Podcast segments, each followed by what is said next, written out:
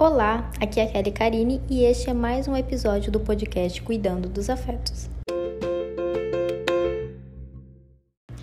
Hoje eu tô aqui para falar sobre perfeição e a nossa necessidade de querer sempre o perfeito e sempre querer aquilo que não tem defeito, que não tem problema, que vai ser uma coisa 100%. Muitas vezes a gente fica a todo momento procurando uma forma de eliminar os problemas da nossa vida. Eliminar tudo aquilo que, no, que nos faz mal, tudo aquilo que nos deixa triste, tudo aquilo de que a gente considera que é errado e que a gente considera que é ruim que existe em nós. Beleza, é uma, uma tentativa assim bastante aceitável, né?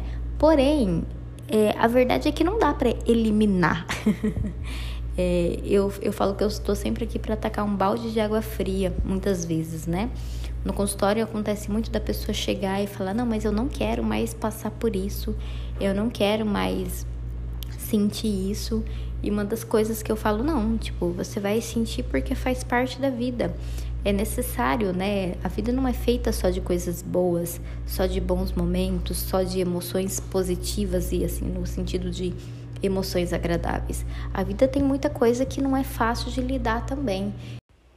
E aí muitas vezes a gente se pega tentando e correndo e buscando uma coisa que se a gente for parar para pensar e analisar, é tecnicamente impossível, né? Eu posso até pensar e idealizar algo, mas isso não quer dizer que aquilo vá se realizar, né, no nível de perfeição 100%. Então, o que eu quero dizer hoje é que a gente aprenda a conviver com a imperfeição, com as coisas que não ficam tão certinhas, né? Claro que tudo a gente precisa analisar todo o contexto, a função, a consequência, né? É, a gente nunca pode julgar os extremos, né? Ah, vou lidar com, com um relacionamento que é super abusivo e ruim porque a Kelly falou que eu tenho que aprender a lidar com coisa difícil. Não é sobre isso que eu estou falando. Eu estou falando que essa busca excessiva por perfeição, por algo que vai ser 100% bom, ela é infundada, ela não existe, mas eu preciso analisar as consequências, né? Tá, tô passando por uma situação difícil aqui, tem algo na minha vida que não tá legal. É, qual a consequência que isso tá gerando para mim? Qual o resultado disso, né? Então, se for um resultado catastrófico, claro que eu preciso dar um jeito de produzir uma mudança. É, ah, tô passando por um relacionamento abusivo, é ruim eu preciso, né, encerrar, é, colocar um ponto final naquilo. Mas tem coisas que a gente não vai alcançar um nível de perfeição, não.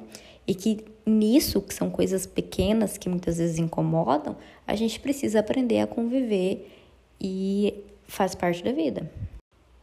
Não é sobre aceitar tudo, mas sobre saber qual a função que aquilo tem, né? Qual a consequência, qual o resultado que aquilo traz para minha vida né? Entender essa dinâmica é muito interessante. Como que a gente vai saber isso?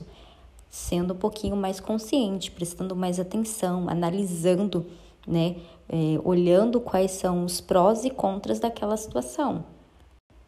O problema é que às vezes a gente é muito 8 ou 80, né? Ou é bom ou é ruim. E nem tudo é assim, né? Tem coisas que sim, né? Tem coisas, por exemplo, eu sempre brinco, né? Um tereré, um tereré tem que ser gelado, morno já não é legal. Um mate tem que ser quente, mas nem tudo na vida é tereré ou mate, né?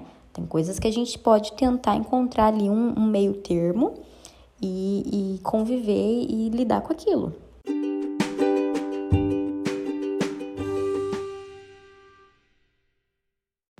Eu espero que vocês tenham gostado e que isso faça sentido para você. E se fez sentido para você, compartilhe com uma colega, que talvez isso faça sentido para ela e ela possa começar a prestar mais atenção em coisas que muitas vezes incomodam e que muitas vezes não faz sentido dar tanta atenção àquilo.